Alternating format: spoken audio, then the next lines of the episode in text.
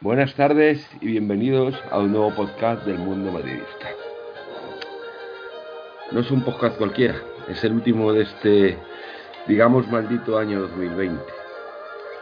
No es maldito en cuanto a la situación personal de ninguno de los componentes, hasta haciendo un pequeño problemilla que, bueno, un problema que ha tenido Javi de última hora, pero que también se corresponde un poco con la ley de vida después, para el Real Madrid, mm, el año no ha sido malo del todo. En baloncesto se suspendieron todas las competiciones, nada más se reanudó la Liga CB, la cual no fuimos capaces de ganar, pero sí habíamos mm, ya conquistado previamente la Copa del Rey de baloncesto, que es un torneo sin. En cuanto al fútbol, pues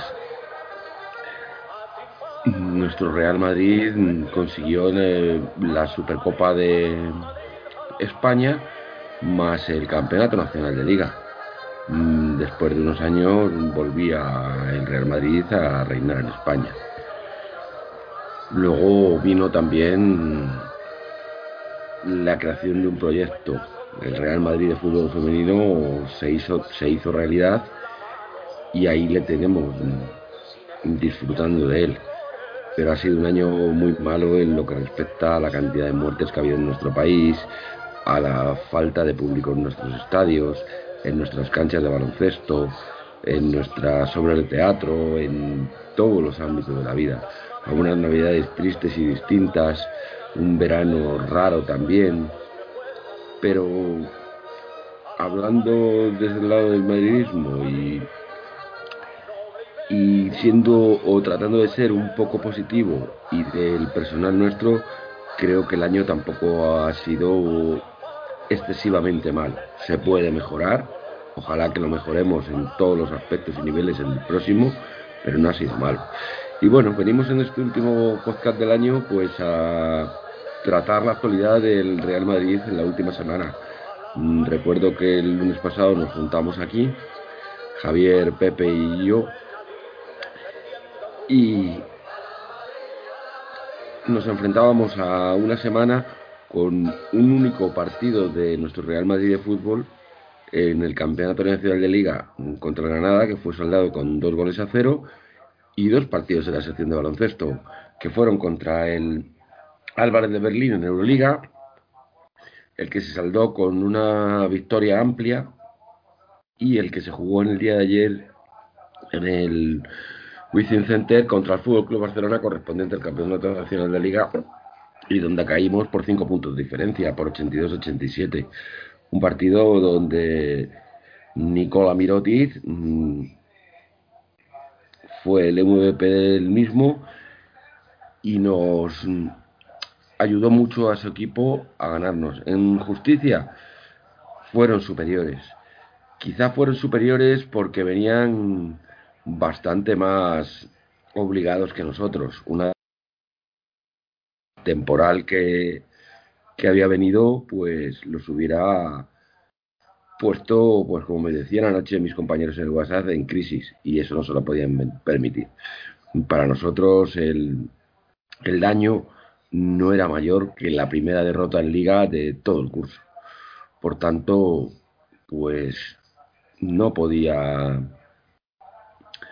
ser más dañina que el haber perdido el último partido de liga y contra el eterno rival, que es a lo que me llego. Pero en términos clasificatorios seguimos siendo primeros y no hay ningún tipo de problema ni alarma que la lesión que la pérdida del partido pueda pueda producir. Y ya por último, pues el fútbol femenino que acaba el año en, en puestos europeos acaba el año más o menos en el sitio donde por presupuesto y por jugadoras se ha colocado, pero no olvidemos, se ha preparado el equipo, pero no olvidemos de que mm, somos un equipo joven, que nos enfrentamos a equipos ya hechos y con una estructura de club a nivel femenino bastante más importante que la nuestra y que aunque estamos peleando por estar ahí, tampoco sería ningún fracaso que en esto se llegara. Y bueno, pues ya con esta introducción que os acabo de hacer, voy a pasar a presentaros a los dos colaboradores que me acompañan hoy.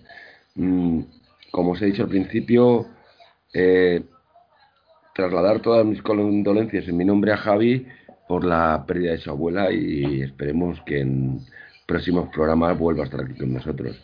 Y después, pues buenas tardes, Pepe Curi. ¿Qué tal? ¿Cómo andas en este último podcast del año? Buenas tardes, pues nada, aquí ya la televisión también ahora paso a presentarle, pero te tocado a ti primero.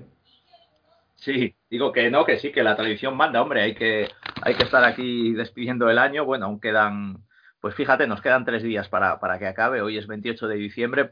Prometemos ser buenos hoy y no, no decir ninguna inocentada, porque bueno, esto como luego hay gente que lo escuchará a lo largo de la semana, eh, pues no vayamos a meter a nadie en, un lío. O sea que todo lo que vamos a decir aquí es va a ser rigurosamente, cierto. Otra cosa es que luego nuestras opiniones, pues a veces, mm, pues bueno, sean un poco de aquella manera, porque bueno, en fin, eh, tampoco somos unas eminencias. Y nada, encantado de estar aquí a ver, a ver qué contamos hoy y un abrazo a Javi, sobre todo, por supuesto. Muy bien, Pepe, muchas gracias. Y después, pues, Joaquín Barriga, otra semana más aquí con nosotros. Buenas tardes, Joaquín, ¿qué tal? ¿Cómo afrontas el último podcast del año que parecía que no ibas a poder estar, pero al final has sacado un ratito por lo menos para unirte, ¿no? Ahora nos dirás si vienes con mucha prisa, con poca o cómo vienes. Adelante. Así es, bueno, pues como viene siendo habitual, cuando nos toca grabar el lunes, eh, estoy entre medias de entrenamientos y demás, porque, bueno, no, no hemos podido parar en Navidad este año. No solemos hacerlo, pero este año sí hay que ser un poco más intensos, como, como dije el otro día. En la segunda semana de la segunda quincena, perdón, de enero, vuelve la competición aquí a Madrid del baloncesto federativo y, hay que estar preparados. Entonces, me pilláis pues eso, entrenando. Es cierto que no tenía seguro si iba a poder unirme o no, pero al final, pues por ser el último podcast del año, quizá había que estar un poquito, un poquito más cerca de, de vosotros, un poquito más cerca de los madridistas y a ser posible un poquito más cerca de Javi también, al que desde aquí pues le mando un abrazo enorme y como decís vosotros, mis condolencias a él y a toda la familia. Pues muy bien, Joaquín, muchas gracias. Pues vamos a ir corriendo, tú vas marcando las pautas como siempre, me vas diciendo cómo andas de tiempo y sin más dilación, pues vamos a empezar contigo. El fútbol. Mm, último partido disputado hasta ahora, porque nos queda uno el próximo miércoles contra el Elche el partido contra Granada, un partido que se resolvió con, por dos goles a cero, con goles de Casemiro y Benzema, partido en el que el mayor, el Granada, perdón, nos puso en bastantes complicaciones, mm, el gol, el partido se planteó muy tosco, el gol tardó en llegar, bien es que Casemiro con un remate de cabeza que está salvaje este muchacho lo solucionó, pero ya no me enrayo más de momento por si te tienen que marchar. ¿Qué te pareció a ti, Joaquín, el partido contra el Granada, si lo viste? Sí, sí, tuve, tuve la oportunidad de verlo y bueno, un partido en el que, en el que como decías tú, se, se salda con un 2-0 que para mí es un muy buen resultado, sobre todo viendo lo que, lo que pudimos ver, porque ya sabíamos que el Granada, además, en la última grabación nos lo había avisado Javi. El Granada es un equipo bien preparado, el Granada es un equipo que es capaz de hacerte peligro al Real Madrid o a cualquier equipo. Y sí tenemos, sí vivimos lo que podíamos esperar. Tuvimos la, bueno, la fortuna, llámalo fortuna, llámalo mm, calidad, habilidad, destreza, como quieras decirlo, ¿no? Pero de adelantarnos en el marcador y yo, sinceramente, durante todo el partido tuve la sensación de que el primero que se adelantara en el marcador iba a dar un golpe fuerte para llevarse el partido. No, no era un partido que me pintara de empate en ningún momento y eso que la primera parte fue 0-0 y tengo que ser sincero, al descanso yo pensaba que, que, las cosas no iban bien. No me gustó la... No, no quiero decir que no me gustó la primera parte del equipo, porque tengo que ser serio y reconocer que defensivamente el equipo estuvo muy bien en la primera parte, pero vi al Granada muy volcado y con mucha posibilidad de hacer peligro de cara a la segunda parte. Yo recuerdo oír esa sensación al descanso de decir no me no me gusta, no me gusta la sensación, no me gusta el partido y no le veo no le veo buen buen final a esto. Sin embargo, en esa salida de segundo tiempo nos, nos encontramos o hacemos ese gol de Casemiro, como dices, de cabeza, que me pareció, me parece un golazo, la verdad. Y tenemos que y, el resto de la segunda parte es cierto que a raíz del gol nos encontramos mucho más cómodos en el partido, mucho más asentados y una vez más, como venía siendo habitual en los últimos, no sé si dos o tres partidos, en los últimos minutos pasamos de recibir una ocasión en contra a hacer un gol y sellar el, el partido y sellar la victoria. Entonces, bueno, pues se puede decir que es un partido que cumple con una tónica bastante habitual, sin embargo, a mí me pareció un partido bastante bonito. No lo voy a poner al nivel del partido contra el Eibar, que todo el mundo lo ha alabado y estoy de acuerdo, ¿eh? que lo han, lo han puesto en los altares del fútbol de ataque y como un partido estupendo, pero yo creo que al partido del Granada se le pueden sacar muchas lecturas buenas y a pesar de, como digo, de haber sufrido en la, en la primera parte, creo que hicimos un partido bastante serio. Creo que de las mejores noticias es eh, volver a ver a esa versión de Asensio vertical que, que da incluso una asistencia de gol volver a ver, pues, como siempre, ese Benzema killer que todo balón que toca dentro del área en estas últimas dos, tres temporadas acaba en gol. Y sobre todo volver a ver que el que abre la lata es otro que no fue Benzema. Para mí fue muy positivo que el gol lo marcara Asensio, si te soy sincero. Y es que creo que es muy bueno para el equipo que se sumen otros, aunque sean centrocampistas, pero, Asensio, perdona, Joaquín. Asensio dio la asistencia. El gol lo hizo Casemiro, como bien dicho antes. Eso es, que no, que no sean, que no sean siempre delanteros los que hagan el primer gol, o en este caso Benzema, que creo que está, se le está cargando siempre con la, no, no presión, pero sí con la imposición de, de ser el que abre la lata. Y bueno, bien es cierto que es el 9, pero que se, que se sumen otros jugadores, como así nos han tenido acostumbrados en grandes épocas anteriores a esto del gol, pues nos viene muy bien, nos viene muy bien y creo que es bueno para el equipo que haya, que haya jugadores como Casemiro que, que tengan esa oportunidad y sobre todo la importancia de, de, ser el primer gol, de ser el gol que abre la lata. Eso, eso es algo que me gustó mucho. Y bueno, mmm, creo que es una pena la lesión de Rodrigo. Eh, me dejó un poco, un poco triste porque estábamos viendo una, una versión de Rodrigo que quizá no, no, no quiero decir que no conocíamos, pero que no, de la que no dependíamos tanto antes. Quizá Rodrigo por la forma en que debutó, que debutó metiendo mucho gol. Esperábamos de él muchos goles y ahora a lo mejor estamos viendo una versión de Rodrigo mucho más asistente, mucho más pasador, mucho más extremo, más que delantero.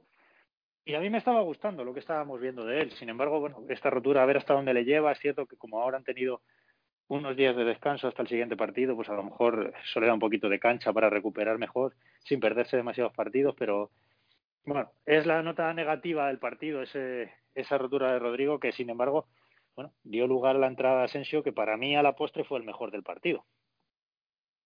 Pues sí, fue la. Dentro de destacar la victoria, fue la mejor noticia. El volver a ver a Asensio quizás con continuidad en el juego, un jugador que nos puede mm, ayudar mucho en el futuro y sería también un alivio para Zinedine Zidane que une para la causa a otro futbolista más. Al final, de ese bloque que ha generado Zidane, empezó con 12 jugadores y ya hay 14 o 15 unidos a la incorporación de, de Hazard que van a empezar a poder dar descanso a otros futbolistas. De hecho, por ejemplo, en este partido, la nota más destacada para mí es el descanso de Luca Madrid, no por no es porque estuviera perfecto físicamente, pero tampoco estaba lesionado. Tenía una simple sobrecarga y Zidane decidió reservarle. Pepe, para ti, aparte de la buena noticia que nos ha resaltado Joaquín de, digamos, la, el renacer o el pequeño renacer de Asensio, porque es un partido y tampoco lo podemos lanzar las campanas al vuelo. Unido a otra cosa que siempre destacas, la seguridad defensiva, otro partido más con acero sobre todo que tú eres muy de números y de mirarlo siempre todo esto con una perspectiva más larga, un mes de diciembre espectacular, ¿no? Que esperemos reprendar mañana contra Leche. Adelante. Sí, sí, sí, la verdad es que estamos en esa racha que ahora mismo no atisba final y que nos hace recordar un poco, bueno, lo que comentábamos hace unas semanas eh, cuando mm, parecía que todo era un desastre, no me acuerdo exactamente después de qué resultado, pero... El último resultado negativo es el día 1 de diciembre contra el Shakhtar, donde caemos 2-0 en Kiev. Sí, pero luego hay un partido en Liga también esa misma semana, que estamos aquí diciendo que, bueno, que, que nos descolgamos un poco en la Liga y creo que éramos Joaquín y yo los que estábamos un poco más animosos. Eso era, había sido la semana anterior, porque el partido posterior a Shakhtar vamos a, al Shakhtar, fuimos al Sánchez Pizjuán a Sevilla y nos impusimos 0-1. Creo que era el partido anterior, ahora mismo no recuerdo contra quién, contra el Alavés puede ser que caímos 1-2 en Valdebebas. Puede ser, puede ser, sí. Y claro, recordábamos que, hombre, que después de la, del confinamiento habíamos visto esa racha espectacular de 11 partidos sin perder, 10 victorias seguidas y decíamos, ¿por qué no vamos a ver esta temporada un momento así, una racha así? ¿no? Ahora mismo me parece que son 5 seguidas en liga. Eh, con una gran seguridad defensiva, estamos recibiendo muy pocos goles. En estas últimas victorias solo hemos recibido los goles, uno del Atleti de Bilbao y el otro de, de quién fue el otro, el, Villarreal, puede ser del anterior partido. El de Leibar, el de Leibar, el golazo aquel de la escuadra, bueno, fuera del área.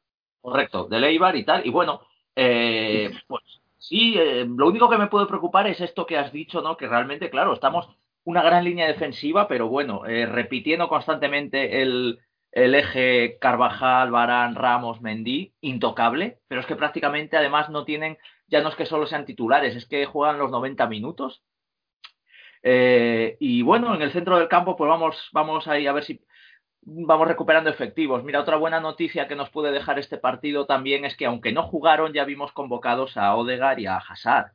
Eh, y luego, pues sí, efectivamente, que, que eh, la resurrección de Asensio, el equipo muy seguro atrás otra vez. Parece que es un partido que cuesta ganar porque los dos goles llegan en la segunda parte. El segundo, además, en el tiempo de descuento, que nos estamos especializando en esto también. Llevamos varios partidos, es curioso, anotando prácticamente sobre el minuto 90 o, incluso en el tiempo de descuento.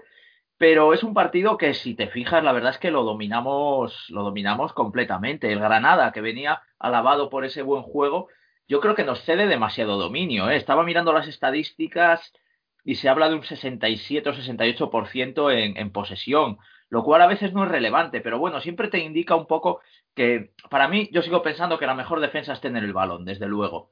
Luego, pues, eh, bueno, veo que en pases también, eh, según la página que vea, en, una dice que 586 contra 284 y en otra 501 a 192.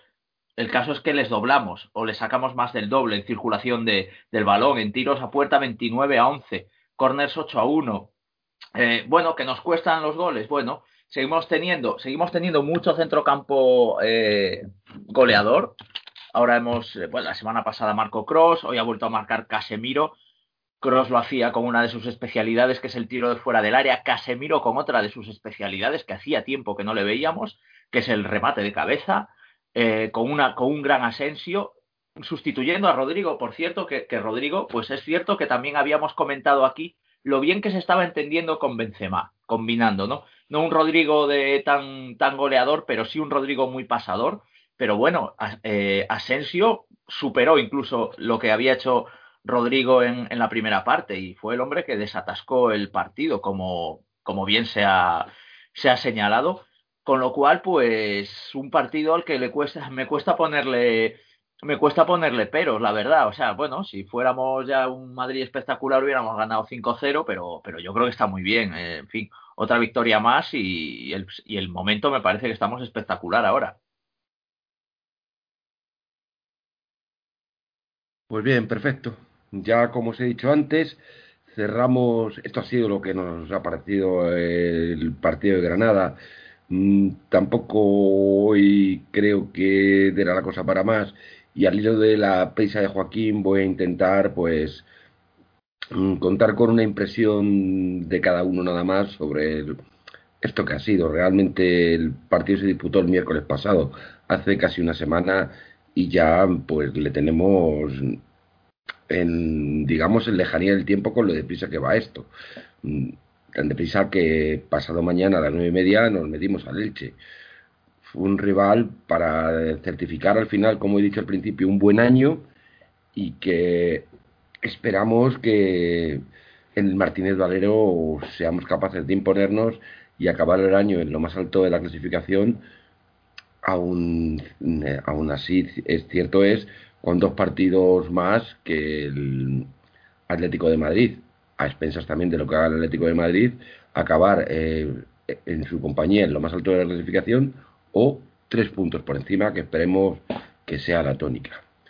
Después, pues, lo que os he dicho también en, en la presentación, el equipo femenino, pues al final mm, termina el año en segunda posición con 28 puntos, con un punto de distancia de distancia sí con Atlético de Madrid y Tenerife Granadilla y tres sobre el, Levante. Es cierto que el Levante, que es el quinto clasificado, con un partido menos. Y por delante solamente tenemos al eso Fútbol Club Barcelona, que aquí en esta en este apartado está años luz de los demás equipos de la Liga Española. Creo que un inmenso honor el que sea el primer año del Real Madrid de fútbol femenino y acabemos segundos en el año en la clasificación. Bien distinto será como acabemos la temporada. Vamos, espero que sea igual como acabemos la temporada, pero me temo de que todavía no estamos ahí. Ojalá podamos entrar dentro de los tres primeros, que son los puestos que dan derecho a jugar en Europa el próximo año y poder reforzar el equipo para poder competir y ya con algo más de experiencia, porque no olvidemos que hay muchas jugadoras que vienen nuevas este año, otras la base del tacón que habían estado compitiendo el año anterior por otras cosas y el cambio de mentalidad no se puede obtener de un día para otro. No sé si queréis decirme algo alguno de los dos del fútbol femenino o que ya no vuelve hasta el día 6 de enero, me parece que es. No sé si es el 6 o el 7 contra el Madrid Club de Fútbol Femenino. O pasamos con el baloncesto. Vosotros diréis si te queréis hacer alguna pequeña reflexión alguna, Joaquín o Pepe, sobre esto. Bueno, yo creo que el último partido del, del Madrid femenino, que fue contra el Sporting de Huelva, no lo, no habíamos dado el resultado porque me parece que fue el martes pasado, puede ser. Sí, el martes pasado y nos impusimos por cero goles a uno con gol de Sofía Jacobsen. Y, nada, y, por último también, pues por dar otra noticia sobre, sobre nuestra sección de fútbol femenino, he visto que hoy HBO, la plataforma audiovisual, ha estrenado un documental que se llama Un sueño real sobre, bueno, sobre la fundación de, de, esta sección de, de, fútbol, de fútbol femenino. No sé si se podrá ver en alguna otra plataforma. Yo, yo he visto que, que sí, en HBO estaba, estaba hoy ya subido el primer episodio. Y nada, pues habrá que, habrá que verlo. ¿eh? Yo prometo verlo porque además creo que, que, estamos en un buen momento de ahora mismo de, de documentales deportivos y nada, pues animar a, a todos los madridistas que lo vean, por supuesto. Un sueño real se titula. Sí, correcto. Ahí se cuenta y la mayor protagonista me imagino que será Ana Rosell, cómo inicia su aventura en el tacón con el sueño de convertirse en el Real Madrid y al final lo consigue. Joaquín, ¿alguna pequeña reflexión sobre lo que te ha parecido el fútbol femenino o la dejamos por otro día? Perdón, perdón, no, yo tengo que disculparme con todos los aficionados al fútbol femenino, pero es que no me da para más ya seguir tanto tanto deporte, es cierto que estoy muy desconectado. No, pero sí, más, más o menos ya lo sabía por lo que he hablado contigo y lo liado que sé que andas.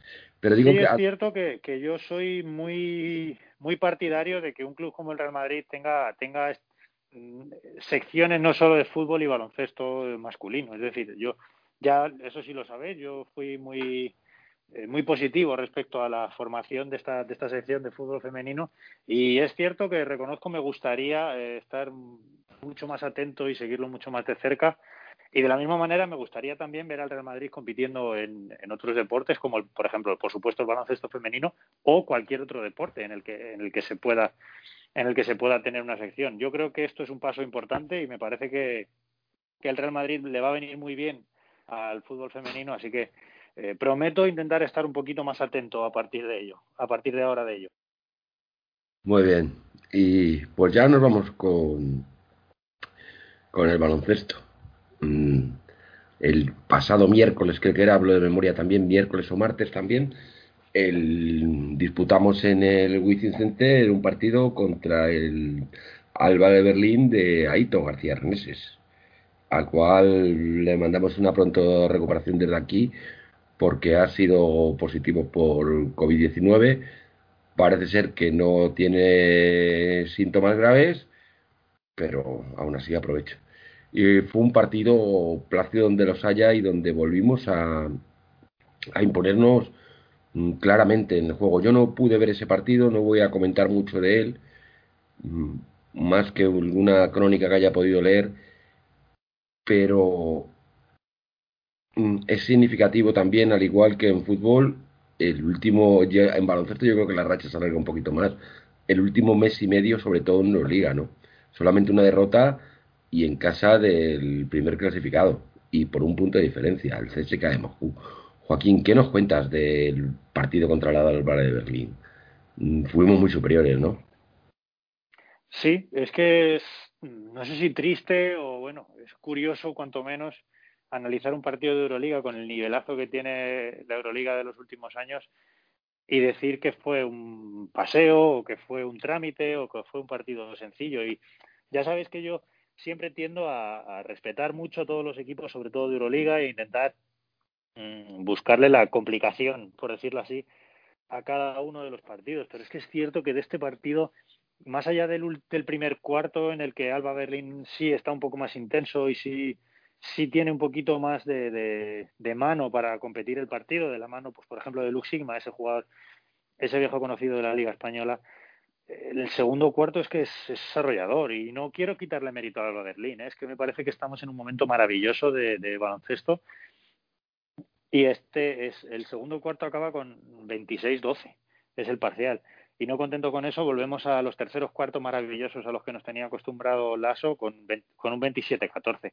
Esos dos cuartos me parece que es un, una, un nivel de baloncesto ante, ante el que Alba Berlín no pudo competir y yo diría que hay muchísimos equipos de Euroliga que si el Real Madrid planta ese nivel, serían muy difícil, eh, sería muy difícil que lo consiguieran igualar. Bueno, podemos hablar de, lo positivo que fue para nosotros la victoria, de lo importante que es ganar así con holgura en Euroliga, pero yo me quedaría más con lo que estabas diciendo tú antes, esa racha de, si no recuerdo mal, seguro que Pepe tiene el dato correcto. Son 10 victorias y una derrota, si no me equivoco. Y la derrota fue la, la, de CSK, que ya analizamos aquí, que como yo dije, porque sigue siendo mi impresión, ese partido, si le salen las cosas a CSK y a Mike James como le salieron, de cada 10 vamos a perder 9. Así que bueno, yo creo que el mes de diciembre y noviembre han sido muy positivos en lo que Euroliga se refiere. Y este partido de, de Alba Berlín, que desgraciadamente no es el que, el que cierra el año, porque sería muy bonito terminar, terminar el 2020 así, con ese, con ese sabor de boca.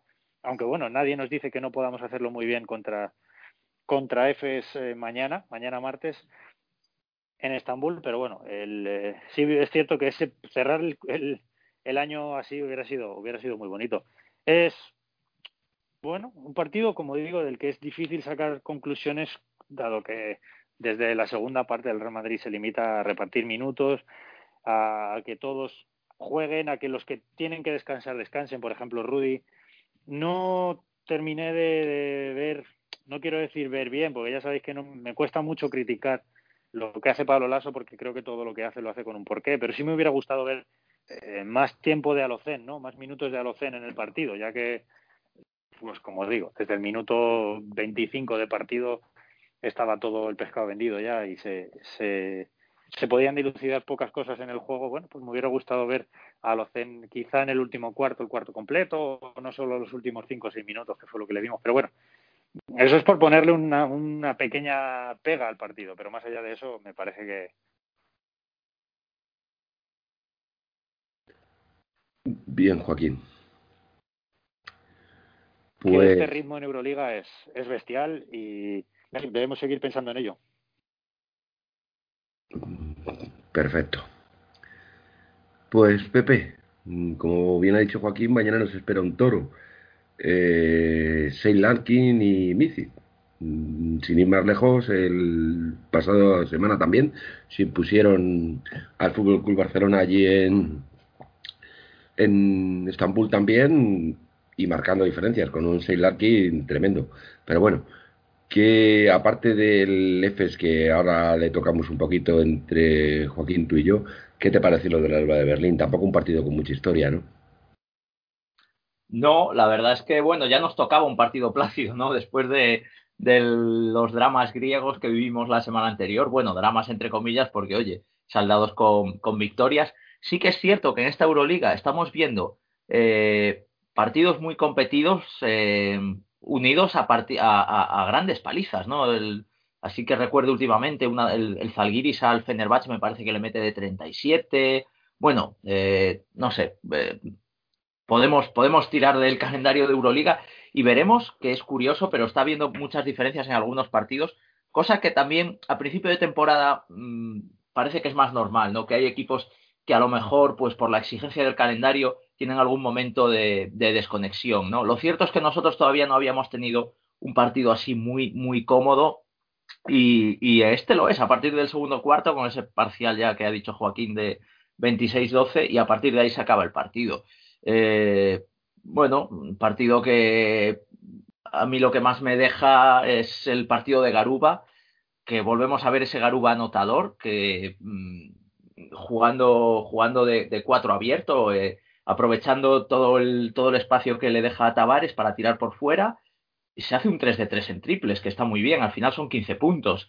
Mm, ya lo hemos dicho muchas veces, ¿no? Que Garuba tiene que aprovechar, tiene, eh, además son tiros son tiros bastante, bueno, pues eso, mm, desde la esquina un par de ellos, eh, muy cómodos, eh, aprovechando que no le llega el defensor, y esto lo tiene que aprovechar Garuba, que es que no le estamos viendo mucho en ataque. Estaba mirando ahora su estadística en Euroliga. En Euroliga lleva 5 de 11 en triples. O sea, está tirando muy poquito, pero muy bien seleccionado. Es que es prácticamente un 50%. O sea que hay que, hay que animar a Garuba a que siga a que siga mirando aro, ¿eh? porque sobre todo cuando juega de cuatro, cuando juega, cuando juega ya con Tompkins o, o con deck de cuatro, pues a lo mejor lo tiene más difícil. Pero los minutos que comparte con Tavares, que suelen ser los de los comienzos de partido, como fue en este caso, ahí sí que tenemos que aprovechar eh, el, pues eso, el tiro abierto de, Garuba, que además, bueno, yo creo que le siguen flotando un poquito todavía los defensores y esto lo tiene que aprovechar, ¿no? De mostrar ahí que tiene, que tenemos un arma en Garuba no solo en defensa, sino también en, en ataque. Y por lo demás, pues nada, es que es un partido que se explica con el resultado, la verdad. Pues muchas gracias, Pepe. Y después de esto, de este partido, digamos, tan plácido y poco esperado en una competición de como Euroliga, como bien nos había dicho Joaquín, bien nos ha explicado Pepe, pues nos llegamos al domingo, yo con una ilusión bárbara, ayer a las 9 de la noche, y nos encontramos con un Fútbol Club Barcelona muy, muy serio. Nosotros veníamos con dos bajas que vamos a arrastrar ya toda la temporada, no son tales bajas ya para nosotros, mm, las de Facu Campazo y las de Anthony Randolph, las cuales ya hemos comentado aquí en podcast anteriores. Y nos encontramos con un Barça que venía con la de Brandon Davis y Víctor Claver, un partido muy nivelado durante los tres primeros cuartos, hasta que en el último cuarto el Barça supo ganarlo y el Madrid no supo jugar ahí unos minutos. Mm, tuvimos una reón al final, mm, remontábamos 10 puntos de diferencia prácticamente, 8 con pares concretos, y un último ataque para ponernos a dos a falta de treinta y tantos segundos o 20 muchos segundos, no recuerdo el tiempo exacto que faltaba, con un balón de Nicola Bruitla para ponernos a dos y haber puesto el partido en un puño otra vez, un tapón de Nico Mirotic por detrás, que fue el nos quitó el sueño de poder habernos reenganchado el partido y dicho sea de paso, lo hizo todo bien Mirotic ayer. Tuvo una actuación espectacular con 49 de acción, 26 puntos. En el Real Madrid, yo no diría que se hicieron las cosas mal, pero sí diría que hubo ahí unos, mm, unos minutos de desconexión donde nadie pudo tirar del carro. Anteriormente lo había hecho Jules con dos o tres triples estratosféricos en ciertos momentos del partido se había conectado un Rudy Fernández muy, muy fallón. No puede estar así porque ayer su aportación en defensa no fue mmm, tan decisiva como otras veces, pero en ataque estuvo bastante, bastante mal el bueno de Rudy. Mm, eh, Alberto Avalde no fue utilizado en los minutos finales por Lasso. Mm, Walter Tavares no fue lo decisivo que viene acostumbrando a ser no sé, en resumen, el Barça ayer por poco, pero fue superior. Mm, el partido no tenía más trascendencia, más trascendencia que eso, que un partido de mm, liga regular, donde siempre gusta ganar, pero una derrota y con la ventaja que teníamos tampoco es para hacer ningún drama ni para poner al equipo en el disparadero ni cosas por el estilo. Pero yo sí me, quizás por la ilusión con la que le enfrentaba el partido, por decir, bueno, pues ahora vamos a ver cómo estamos los dos de verdad, vi que lo que me imaginaba, que los duelos van a ser todos muy, muy igualados, pero que si ellos tienen un jugador en planta en estelar como Nicola Virotic, nos va a costar mucho, mucho ganarlos, ¿no, Joaquín? Eh, bueno, no, no sé yo, ¿eh? yo no estoy en esa línea. Yo, sinceramente, soy bastante más positivo en, esa, en, ese, en ese sentido. Incluso con una versión tan buena de Mirotic, creo que ayer fuimos capaces de desactivar muchas de sus armas.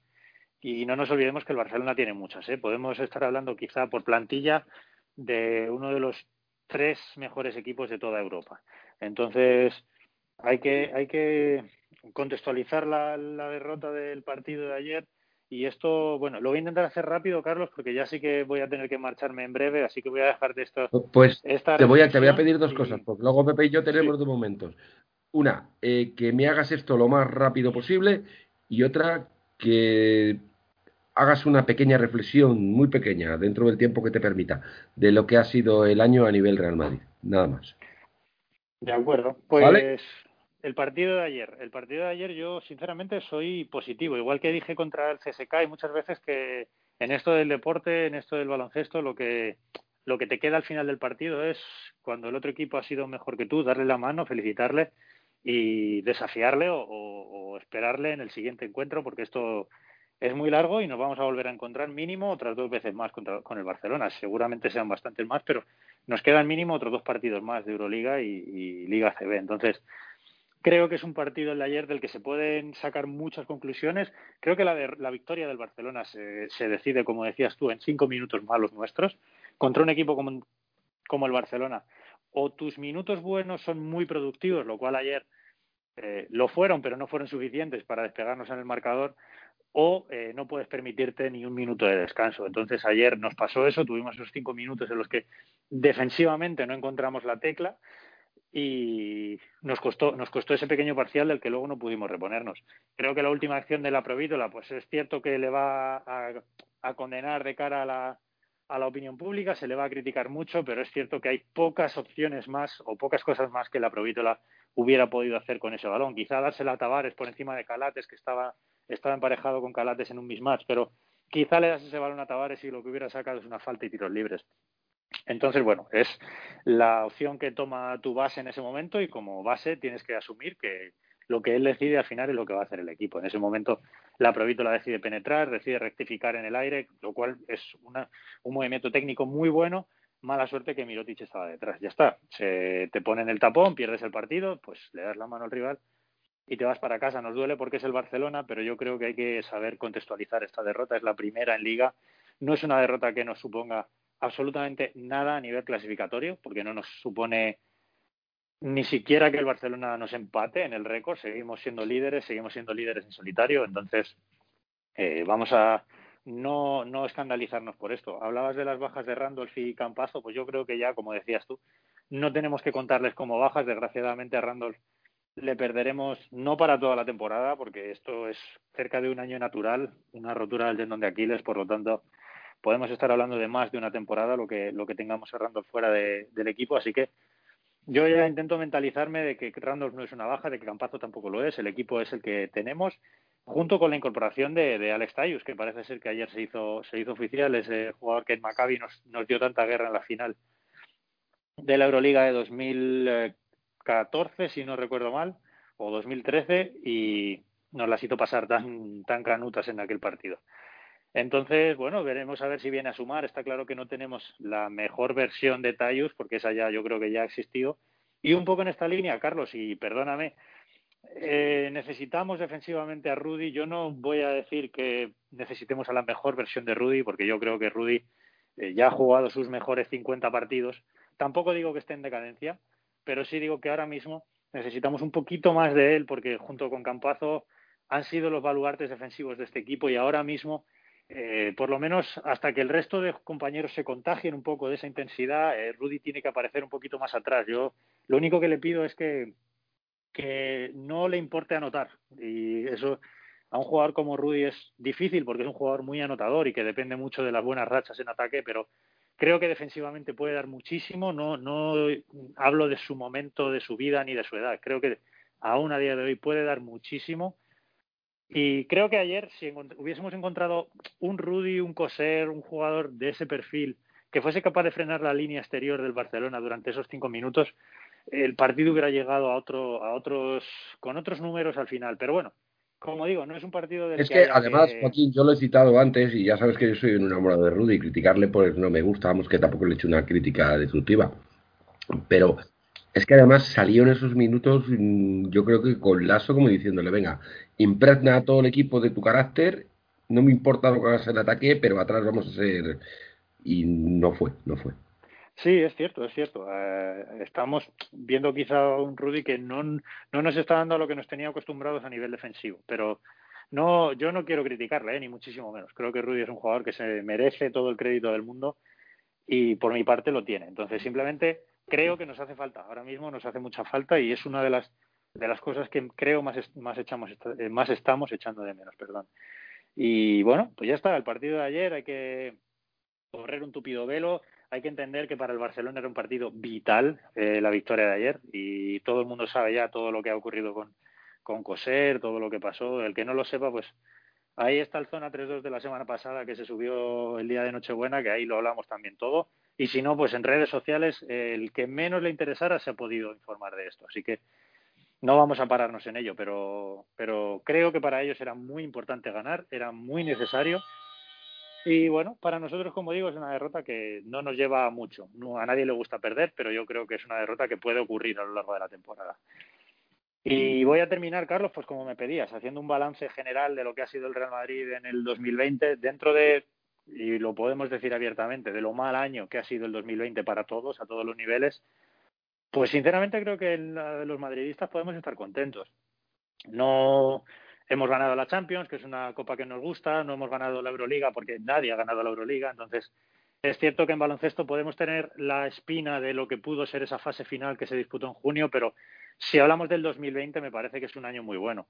Hasta la pandemia el Real Madrid de baloncesto estaba en una situación maravillosa, estaba compitiendo muy bien, ganamos la Copa del Rey, que no se le olvida a nadie, y lo que ha, y lo que ha supuesto el regreso después de 2020, pues hemos ganado una Supercopa y después de, perdón, después del verano hemos ganado una Supercopa y ahora mismo estamos, como decíamos antes, en un 10 partidos seguidos, 10-1 en Euroliga en los últimos 11 partidos y en Liga estamos eh, hasta ayer invictos. Por lo tanto, bueno, creo que a nivel baloncesto ha sido, ha sido un año muy bueno y a nivel de fútbol yo creo que también ha sido un año muy bueno, ¿eh? a pesar de que las temporadas de fútbol se viven tan intensamente, quizá por todo el ruido y todo, el, todo lo mediático que genera alrededor el fútbol y el Real Madrid, a pesar de los altibajos, me parece que podemos hablar de un año bueno. ¿eh? Se ganó la liga más difícil, yo creo, de todas, la liga de la pandemia, y de la manera que se ganó, sacando sacando 31 puntos de 33 posibles.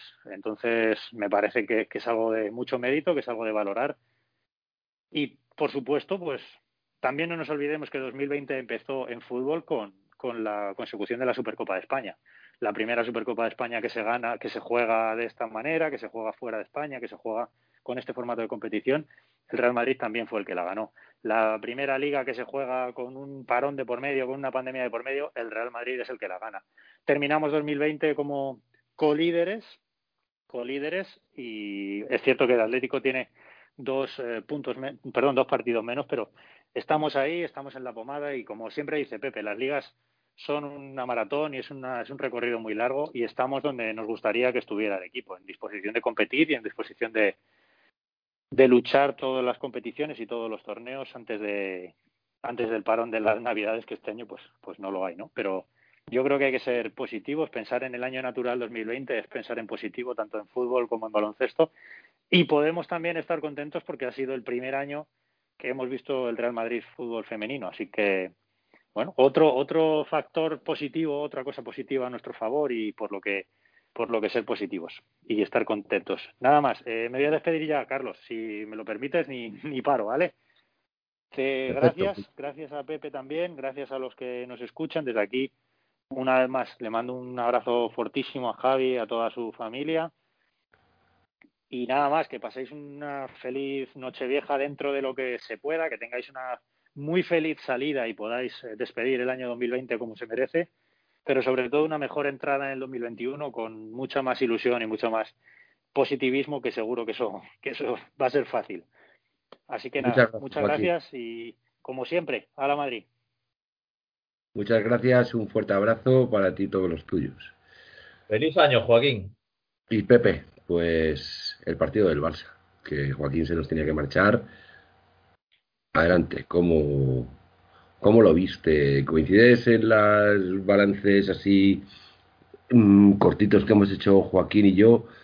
¿Crees que ese tapón de Mirotis es mm, fundamental? ¿O crees que el partido ya se había perdido antes? En, principalmente porque hasta entonces estoy muy igualado en el último cuarto con esos cinco minutos donde el Barça se nos escapa de 12. Sí, yo, a ver, coincido con muchas cosas que habéis dicho, pero coincido sobre todo con Pablo Lasso, que reconoció que el partido en general, y yo creo que en eso estamos de acuerdo todos, en general fue mejor el Barcelona, ¿eh? y es justo vencedor, a pesar de que durante tres cuartos, eh, pues todos los parciales de esos tres primeros cuartos era, era un punto arriba, un punto abajo cada equipo. Eh, las diferencias no pasaron de cinco puntos por parte del Barcelona, ellos un par de veces y nosotros cuatro como máxima. Y luego en ese último cuarto que tenemos unos minutos muy malos de mala concentración que, que luego detallaré un poco más. Ahí ya a mí sí me da la sensación de que el partido ya se pierde, por mucho que luego nos reenganchemos con, con ese arreón final. Pero Lasso dijo que, bueno, pues eso, reconoció que en ningún momento estuvimos digamos, cómodos o que, o que tuvimos autoridad o mando en el partido, digamos. Eh, finalmente, o sea, lo que sucede es que el Barcelona, pues lo llevó el partido al, al, terreno que le convenía, más físico sobre todo, eh, ritmo más lento. Esto ya lo hemos visto más veces, es la mejor manera que tienen los rivales para ganarnos, porque saben que, que es el baloncesto en el que nos movemos menos bien. No voy a decir en el que nos movemos peor, porque es un baloncesto en el que hemos sabido ganar muchas veces contra el Barcelona de Pascual, contra el Panathinaikos de Pascual, por ejemplo, contra equipos así que nos plantean este tipo de baloncesto, pues eso, más físico, ¿no?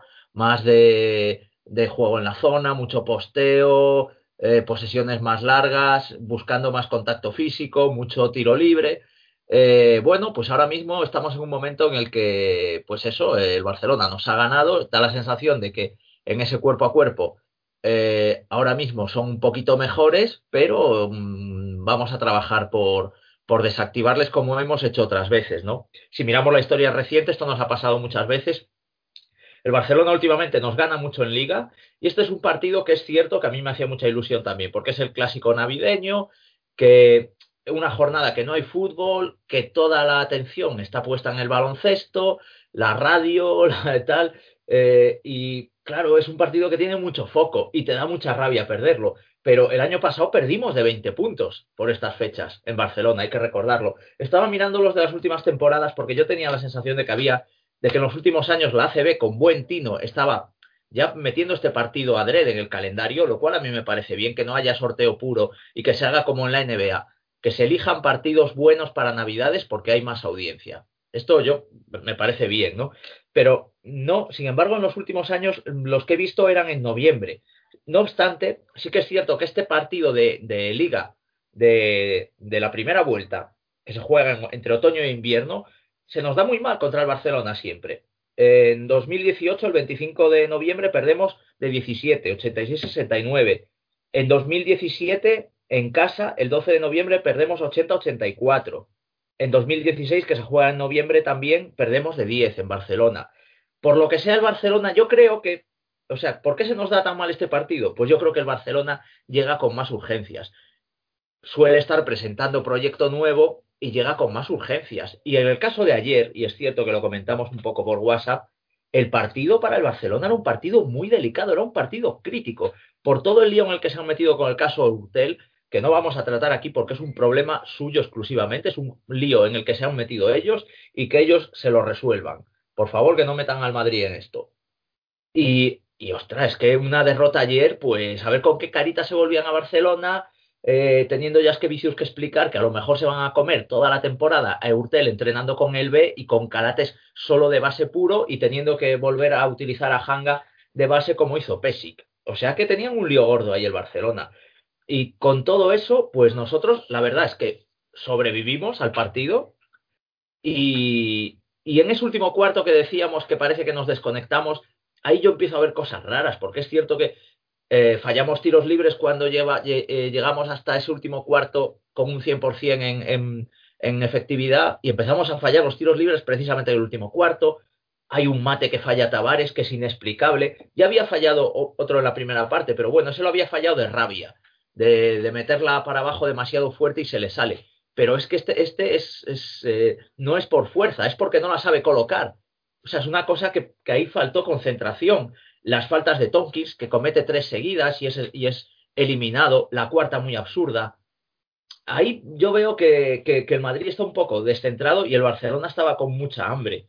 Eh, además, su mejor jugador, que es un superclase, que es Mirotic, a un nivel espectacular. Garuba no puede con él al principio, pero Lasso le da mucha confianza a Garuba, no le quiere señalar, porque lo fácil ayer era el primer minuto, cuando ya Mirotic te ha hecho un par de canastas, sentar a Garuba. ¿Y qué haces con eso? Señalas a Garuba, y yo creo que Lasso no, mantiene, Lasso en eso es muy inteligente. Él sabe de la importancia de ese partido, pero dice, bueno, mmm, pero además, yo sí... además, además, Pepe, cuando sienta a Garuba, mmm, se va y se pone de espaldas al partido un minuto con una pizarra explicándole las jugadas a Garuba. Efectivamente, es que son clases particulares de Garuba, como, como dijeron eh, los comentaristas, ¿no? Por, porque eso es confianza en Garuba. Pero fíjate que Garuba acaba el partido con un más 3 en, en, en, en el más menos eh, de su participación en pista. Gaby Deck, que se supone que coge mejor a Mirotic, acaba con un menos 4. Aunque Deck hace mejor partido en líneas generales porque produce mucho en ataque. Eh, sobre todo sacando faltas personales, pero Deck tampoco puede ayer con Mirotic. Ayer con Mirotic no podía nadie. Mirotic jugando a ese nivel eh, hay, que, hay que reconocerlo, es, eh, es un jugador muy difícil de, de, parar y bueno, pues evidentemente estaba muy motivado. Y es cierto que aun con todo nos volvemos a enganchar en el partido con esos arreones finales que tenemos hasta llegar a esa jugada de la provítola sin haber estado cómodos. Has hablado mucho de Yul, que es cierto que volvemos a ver al Yul dinamitero desde el triple, pero también se ve muy forzado a hacer penetraciones que, últimamente está forzando demasiado y no le salen tan bien como antes, intentando ese, ese tiro a tabla tan arriba, ¿no? que la, la, suelta muy arriba y eso es, un tiro muy difícil. Eh, y Lapro, que ayer está fallón en el triple, la Provito había hecho un buen partido precisamente en lo que para mí es lo que mejor hace, que ya lo hemos dicho en este, en este espacio, que es la penetración. Eh, Lapro, eh, Lapro en el cuerpo a cuerpo es muy bueno, es muy bueno buscándose, eh, buscándose la canasta debajo del aro, ¿no? Es, es un base poderoso. Y ayer estaba muy bien en las penetraciones, metió, metió muy buenas canastas cerca del aro, con lo cual su decisión ayer no era mala, sí que es cierto que tenía a Tavares al lado, pero bueno, sea como fuere, los pequeños detalles del baloncesto, Mirotic, que estaba, pues, como te digo, con esa, con esa hambre de ganar, eh, llegó desde atrás, le pone el gorro y ahí se acabaron nuestras opciones, que yo creo que no merecíamos ganar, realmente hubiera sido más bien de mérito del Barcelona que hubiera perdido ese partido, porque creo que ayer fueron superiores, pero no nos tiene que dejar mal cuerpo porque como, bueno, pues como hemos explicado, seguimos líderes en liga, mmm, la temporada sigue siendo eh, francamente buena, llevamos 27 partidos con A 20... mí mejoraba simplemente, Pepe, perdona que te corte, ahora sigue con tu argumento, pero los dejamos vivos. Ayer era un momento para haber generado muchas dudas en el fútbol con Barcelona. Evidentemente es un equipazo y no se pudo. Sí, sí, por supuesto, por eso te digo que para ellos para ellos perder este partido era de repente hablar de crisis. Y para nosotros realmente no, no es nada. A mí me fastidia por pues, luego por, por mi masoquismo de meterme en redes sociales y tal. Y la gente que está todo mal, que hay que echar a todo el mundo, que no sé qué, que dónde vamos con este equipo, que, que están todos viejos, que no sé qué, que, que falta que falta de todo, que faltan pivots, que faltan bases. No, hombre, vamos a ver, no estamos, estamos muy bien, estamos haciendo muy buena temporada. falta de todo. Sí, de hecho, números en la mano, ahora mismo, junto al Milán, somos el mejor equipo de Europa, el que mejor, el que está haciendo mejor balance en, en todas sus competiciones y, y, ya está, no, no hay que darle más vueltas, trabajar, trabajar para, para que este tipo de partidos nos salgan mejor, porque nos vamos a encontrar a equipos así, por supuesto el Barcelona, el Barcelona todo parece indicar que va a ser el gran rival para, para los títulos nacionales, Copa y, Liga, y quién sabe, incluso también sí en Europa. Pero repito, nada que no hayamos visto otras temporadas. ¿eh? El Barcelona por, eh, por, estas fechas nos gana siempre, macho. No sé por qué. Ya te digo, creo que es más una cuestión de, de, de urgencias del Barcelona, pero a la hora de la verdad, en un playoff final, nosotros seguimos siendo más, más fiables. Seguir dominando el baloncesto como lo estamos haciendo. Esperemos que al Estallus que nos ha anunciado Joaquín ya es oficial de verdad, como ha dicho él. Yo es que no lo he visto. No, no, oficial, oficial no es. No es si oficial, bien, si bien es un jugador que creo que puede dar mucho respiro a Tavares, que creo que eh, según vaya avanzando la temporada no va a hacer falta. No es un jugador que tire a más de dos metros del aro, es un jugador que va a aportar mucho rebote y mucho juego por encima del aro. Sí, y, y, y en estas si no quieres decir nada más de Al Stayus y al final se confirma, mm, bueno, vamos a Turquía a enfrentarnos contra el Anadolu Efes. Sí, bueno, lo de Tayus vamos a esperar a ver si, si, se hace oficial y es cierto, a mí me parece muy buen jugador, la verdad. Eh, yo creo que todavía fue MVP de, de un mes en Euroliga hace un par de temporadas o así. Eh, ha dado muy buen rendimiento en el Maccabi, en el Galatasaray. A noso contra nosotros siempre hace buenos partidos. Yo recuerdo muy buenos partidos de Tayus contra el Madrid, todas las temporadas. Es que es muy, muy atlético. Sí. Sí, no sí. siendo excesivamente grande, ¿eh? va muy bien al tapón, va muy bien al rebote ofensivo. Mm. Y luego tiene, tiene una cosa que a Lasso le gusta mucho, que es mucha movilidad en defensa. Es de ese tipo de pivots que sale um, sale mucho a... Si es a una centella para ser un pivo. Sí, y que puede presionar a los exteriores, puede salir a, a hacer defensa exterior y, y, puede recordar un poco a lo que hacía Slaughter, que Slaughter era un, era un jugador sí, valiosísimo. Se puede aceptar el cambio con cualquier jugador del equipo contrario. Sí, sí, sí, efectivamente, se puede emparejar con cualquiera y eso es, eso vale oro, vale oro en defensa, la verdad. Pero bueno, vamos a ver qué pasa. Pues bien, dime tu pequeña crónica, pero muy pequeñita, contra el Anadolu. Pues bueno, a ver, el Anadolu para mí fue el, el, mejor equipo la temporada pasada, claramente. Hicieron una Euroliga espectacular con Shane Larkin, MVP, digamos, oficioso. No se entregó el MVP por, por bueno, como se cerró la Euroliga, pero para mí, realmente, lo, para mí creo que, se, puede decir que es el MVP de, de la Euroliga 2020 y han empezado un poquito mal también porque, bueno, porque Larkin ha, ha comenzado la temporada lesionado, se perdió los primeros partidos, luego eh, jugó algún partido entre algodones, lo volvieron a apartar, ahora ya está jugando eh, algunos partidos seguidos y ya está, ya está subiendo su minutaje y sus prestaciones y se está acercando al de la temporada pasada, ¿no? Ya, de hecho, ya es el, el mejor jugador del equipo, el que tiene mayor valoración y en su ausencia, pues tiraron del carro los de siempre, o sea, los que ya estaban el año pasado, Vasily Mific, Krunoslav Simón, este jugador croata que es muy infravalorado y a mí me gusta mucho, me parece que es de los mejores jugadores de Europa y de los que menos se habla, es además un tío Es muy... que aporta mucho ese hombre, ¿eh? Sí, sí, es una especie de Tiene buen tiro de tres, eh, ayuda mucho en el rebote, es buen defensor, es un jugador muy completo.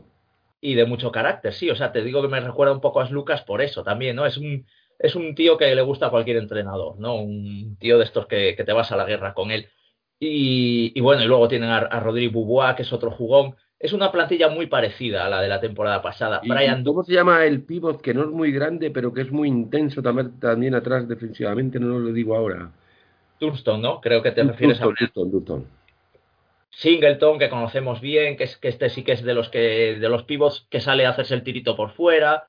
O sea que es un equipo muy bueno, es un equipo muy bueno, a mí me gusta mucho y, y Ataman un clásico, un clásico del, banquillo turco, su, entrenador, ¿no? Es uno de los pocos entrenadores que ha sido capaz de, discutirle el dominio a, Obradovic. ¿Pero cuántos años lleva allí este ya? Sí, este lleva, lleva, lleva muchos, bueno, en Turquía toda la vida, en el Galatasaray también ha estado, y es de los, de los mitos del baloncesto turco, la verdad. O sea que me parece un partidazo top totalmente entre dos equipos que, vamos, perfectamente pueden ser equipos de, Final Four. O sea, esto puede ser, podría ser una semifinal o hasta una final de Final Four. O sea, partido top totalmente, de los mejores que pueden ver en, Europa ahora mismo. Ideal para despedir el año. Pero muy difícil. Perfecto. Esperemos que cerremos el año de la mejor manera posible.